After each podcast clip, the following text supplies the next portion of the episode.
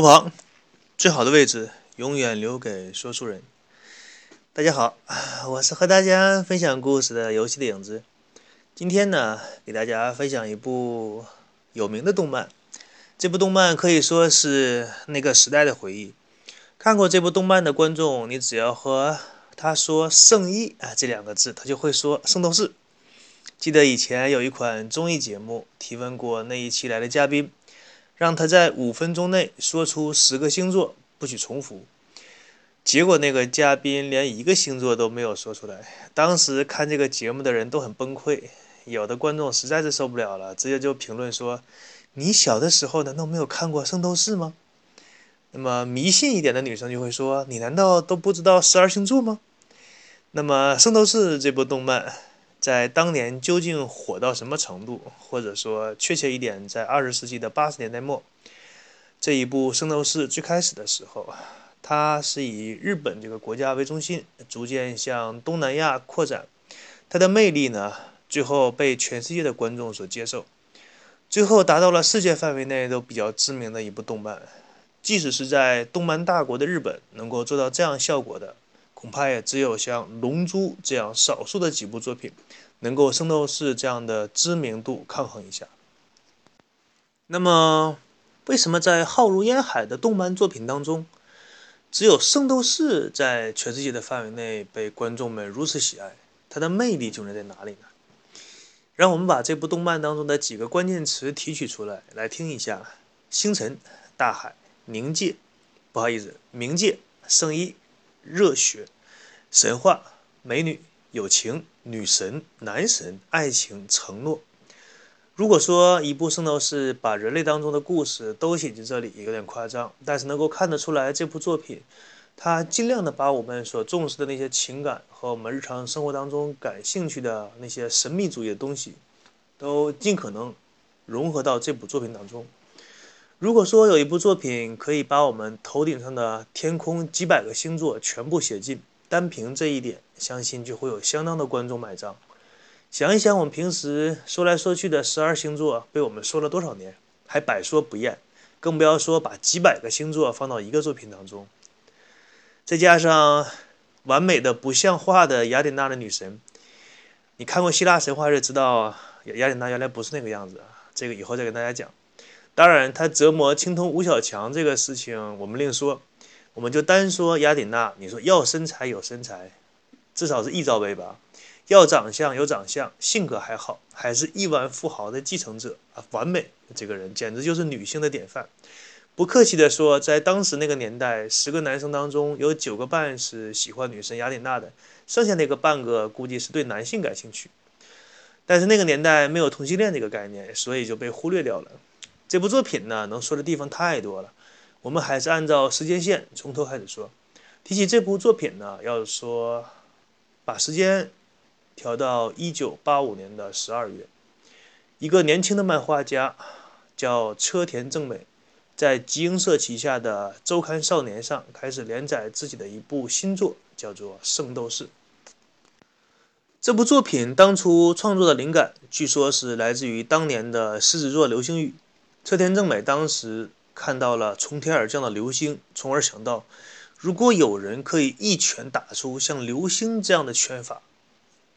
有多么的夸张和酷炫，这就是圣斗士当中非常有名又奇烂无比的拳法，叫做流星拳，就是这个时候形成的概念。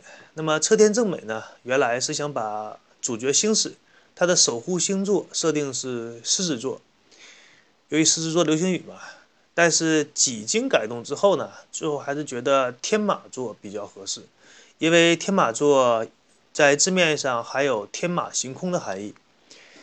你说的倒是很好听，但是实话实说，星矢这个人物真的没有在整部作品当中表现出任何有天马行空的含义。他所给观众带来的印象是那种刻板、保守、不知道放弃。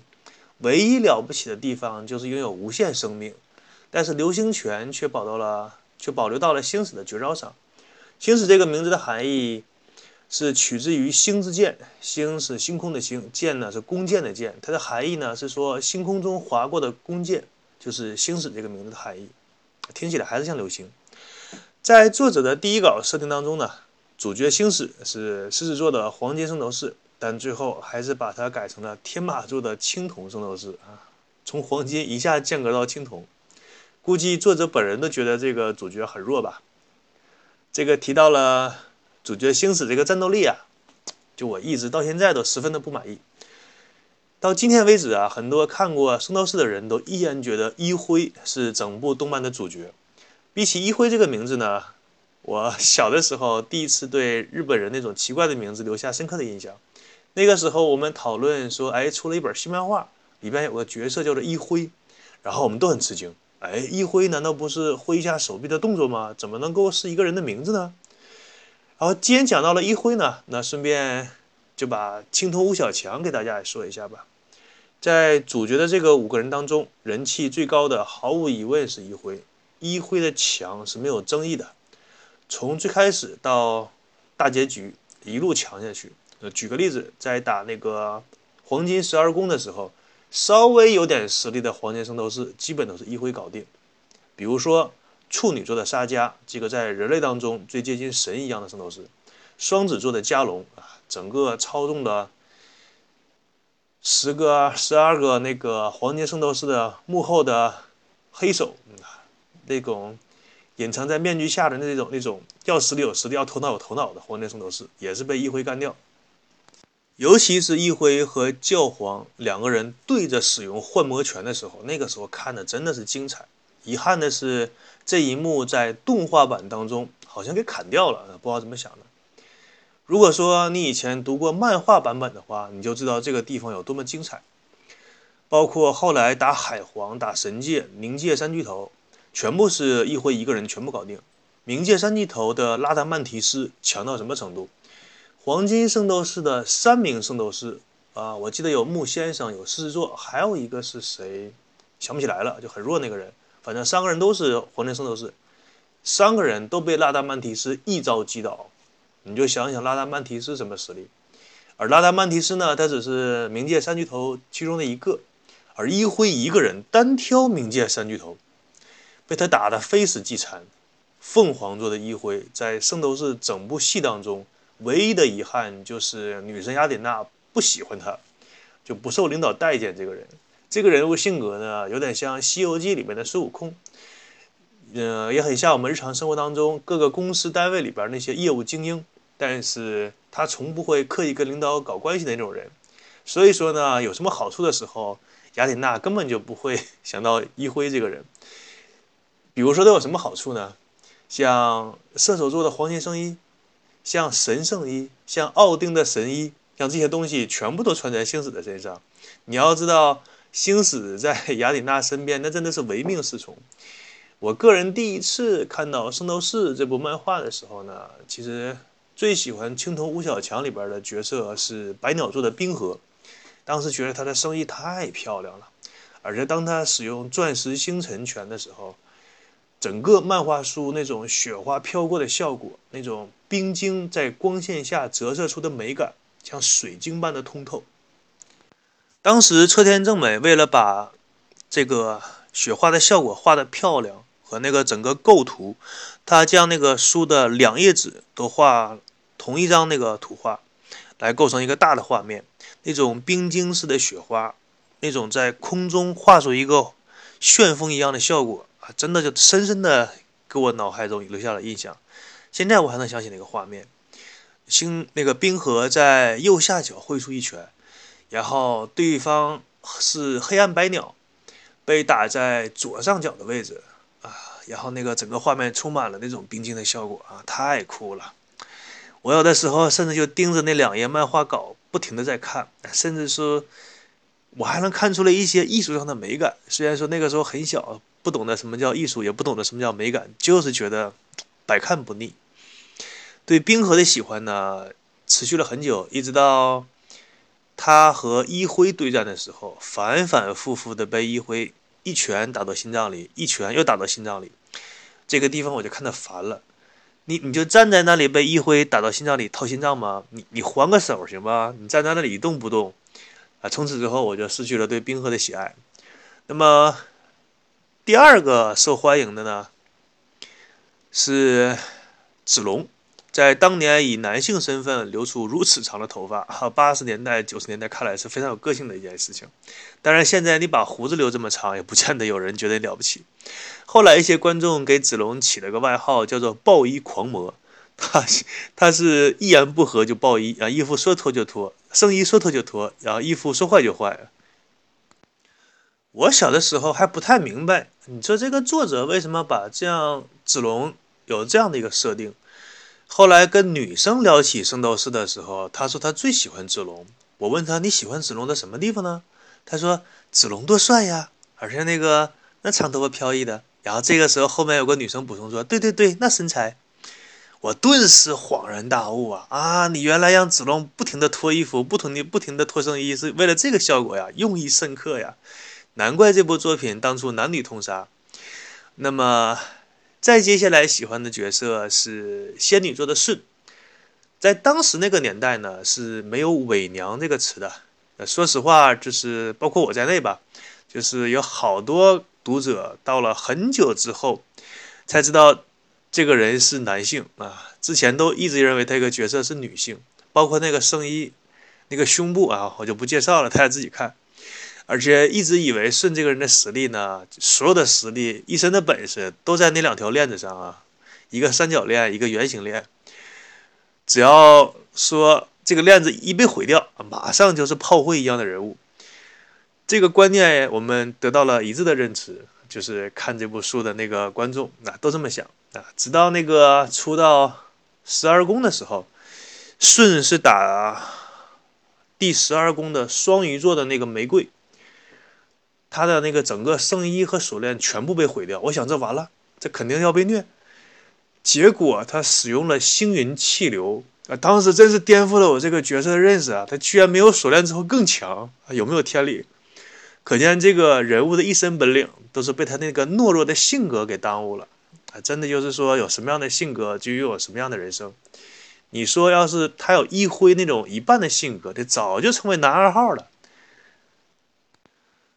呃，最后呢，跟大家提到的是青铜吴小强角色当中，这部动漫名义上的主角，同时呢，也是我最不想提到的角色。如果可以的话，我都想忽略掉这个角色，直接介绍别人。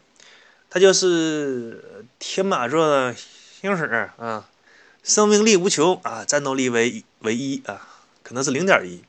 关键时候如果没有雅典娜的呼唤，那随便来个小兵都可以虐他一百回，手指头一弹，恨不得就倒掉地下。好，关于这个人物的介绍到此为止，哎，可算介绍完这个人了啊。最后补充一句，呃，我记得在两千年左右吧。有一个圣斗士粉丝网站上看过有一个调查的那种投票，说青铜五小强当中你最喜欢的角色是谁？那么一一辉是高票当选，这个没有争议。但是令这个网站主人吃惊的是呢，居然有人投了星矢一票。注意啊，就是投票的人当时可能是有几百人，只有一个人投了星矢一票。于是那个网站的人就好奇问说：“哎，你为什么投他一票呢？”后来发现投票的这个人是个妹子，然后说：“啊，我从来没有看过《圣斗士》，你你《圣斗士星矢》嘛，他是主角啊，所以就投了他一票啊。”所有人都晕倒啊！星矢这个人物呢，在动漫历史上有多么烦人？曾经日本的一个动漫网站上做过一个投票统计，那这是一个很权威的动漫网站了。在问那个哪一个？动漫人物的形象是你最讨厌的，星矢这个人物高居榜首。我曾经也想过这个问题，说为什么星矢这个角色他是整部圣斗士的第一男主，然后居然就是招人烦到如此程度呢？这其中还是有一些原因的。仔细分析一下星矢这个人物，他的性格和能力。首先，个人能力啊就非常的低嘛，基本没什么战斗力。但是他又是这部动漫的主角，这个本身就不讨人喜欢。你那么弱还当主角，你让那些强的人怎么办？还有他的性格是异常的拖沓，主要就是这个性格拖沓。可以说他的存在呢，将整部动漫的那个节奏，尤其是战斗的那种爽快感拖慢了五个节拍的节奏上，在爽快感上呢，直接就降低了无数个 level。如果说这部动漫当中没有星矢的话，原来可以是一个街舞的节奏啊，那那种节奏大家想一下，非常快速。但是有了星矢之后，顿时变成了广场舞，大妈都跟得上那个节奏。记得《圣斗士》有一段动漫剧情是，宁王哈迪斯将死去的圣斗士复活，让他们去把雅典娜的尸体带回来，事实上就是让他们去杀雅典娜嘛。那些复活的圣斗士去闯那个黄金十二宫。节奏看起来就很好看，但星矢一加入，马上这个节奏就异常拖沓。小的时候呢，我把整部《圣斗士》的漫画书全部看完，其中大结局是最快人，是最让人大快人心的，是冥王哈迪斯他的那把剑是当时我记得是叫死神之剑，一剑贯穿了星矢。他这个剑拔出星矢身体的时候，将他的灵魂也随之带了出来。也就是说，他这个剑不仅能够伤到你的肉体，你的灵魂也全部干掉。所以说，他这个人物啊，就无法再复活了。我当时那个高兴啊！星矢这个角色可以说被柠檬哈迪斯这个一剑刺进去之后，马上就从一个五一劳动奖章的获得者，变成了圣斗士纪念碑里边的雕像人物。啊！当时小伙伴们看完了这个之后大快人心，这一册书看完了之后，这个结局异常的让人感觉到痛快、畅快淋漓。所以这本书也是被同学们借的最多的一本书。到后到后来，直接就是连封面都翻没了，可以说把这本书都看烂了。那么今天呢，可以说是介绍了《圣斗士》的第一期节目，给大家大致讲了一下车田正美创造的这部作品的灵感。那么接下来关于圣斗士的故事呢，我会在以后的节目逐渐给大家介绍。那么我是给大家分享故事的游戏的影子，大家喜欢欢迎大家订阅评论啊，来吧，嗯，欢迎大家的收听，谢谢。